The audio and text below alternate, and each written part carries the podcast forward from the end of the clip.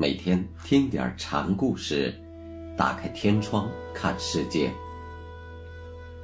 禅宗登陆一节，今天我们一起来学习玉泉成浩禅师的故事。他的故事的名字叫《独鼻库》。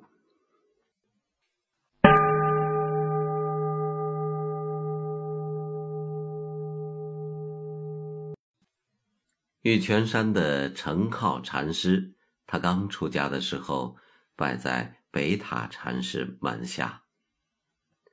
经过多年潜心研修，佛学经义了然于心。他曾自己缝制了一条独笔裤，把禅宗历代祖师的名字写在上面，并且声称，也就是文殊普贤二位略高一筹。这二位的名字就被书于裤带之上，算是另眼相看。程浩的这一狂妄之举在禅林中广为流布，大家都称他为“浩不库”。元丰年间，程浩在襄阳古隐寺开堂宣法，有一位乡僧也起而效尤，也做了这么一条裤子。程浩听说后，把这个和尚狠狠地训斥了一顿。你有什么道理，竟敢如此戏弄祖师？恐怕你呕血而死都不能弥补你的罪过。不久以后，这个和尚果然在鹿门吐血而逝。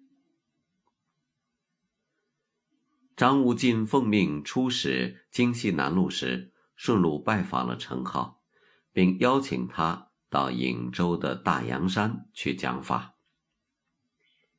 古隐寺的住持听说这事儿后，心里暗喜，巴不得程浩早点离去。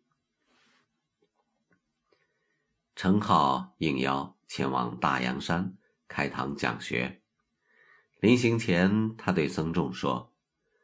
贫僧在古隐寺修禅十年，不曾喝过古隐寺一滴水，不曾嚼过古隐寺一粒米。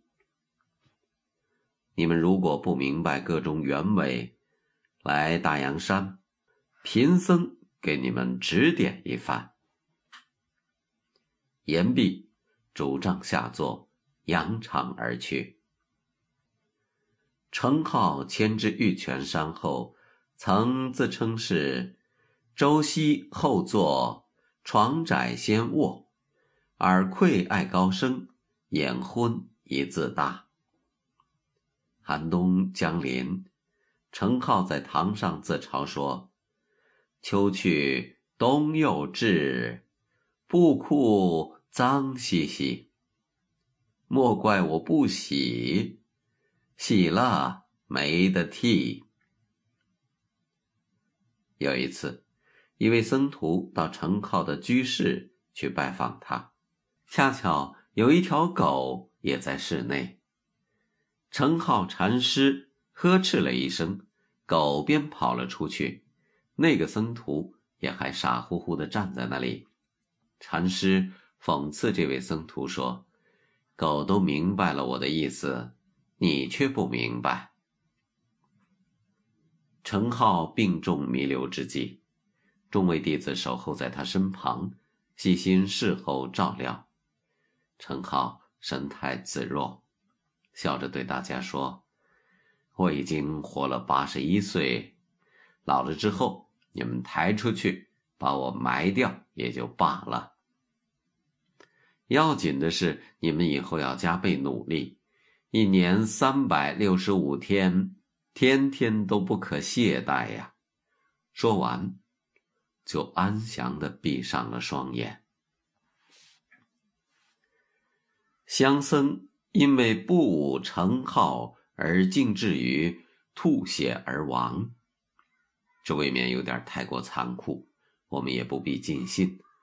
但他也说明和应验了“学我者死”。这样一个简单不过的道理，程颢的举止虽贤狂傲，却是源自于自信的体悟，称得上是得大自在三昧。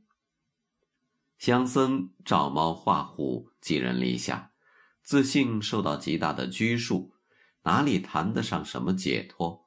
仅指皮毛相似而已。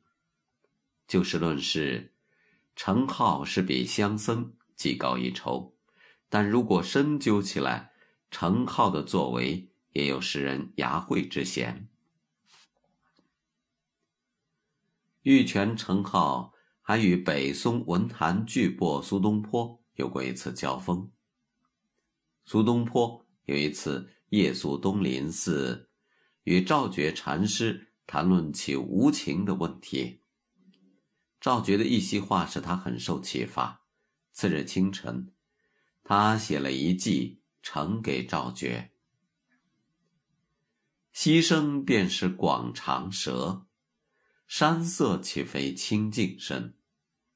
夜来八万四千骑，他日如何举四人？”此后不久。苏东坡因事到了荆南，听说玉泉寺的程颢禅师机锋敏捷、锐不可挡，便有心跟程颢较量一下，杀杀他的气势。于是他化妆一番，往玉泉寺去拜见程颢禅师。程颢一见面，就不客气地问道：“请问尊官高姓？”苏东坡不无挑衅的回答说：“不才姓称，乃是称天下长老之称。”程颢知他来者不善，便大喝了一声，接着道：“你且称一称，我这一喝的分量有多重？”苏东坡无言以对，只好甘拜下风。后来有人为苏东坡画了一幅画像，他为自己不无邪谑的题了一首六言诗在上面：“心似已灰之木，身如不系之舟。问汝平生功业，问汝平生功业。”黄州、惠州、琼州。苏轼曾出任过黄州团练副使、惠州知州，邵圣中雷贬琼州别驾，所以他以黄州、惠州、琼州来总结自己的平生功业。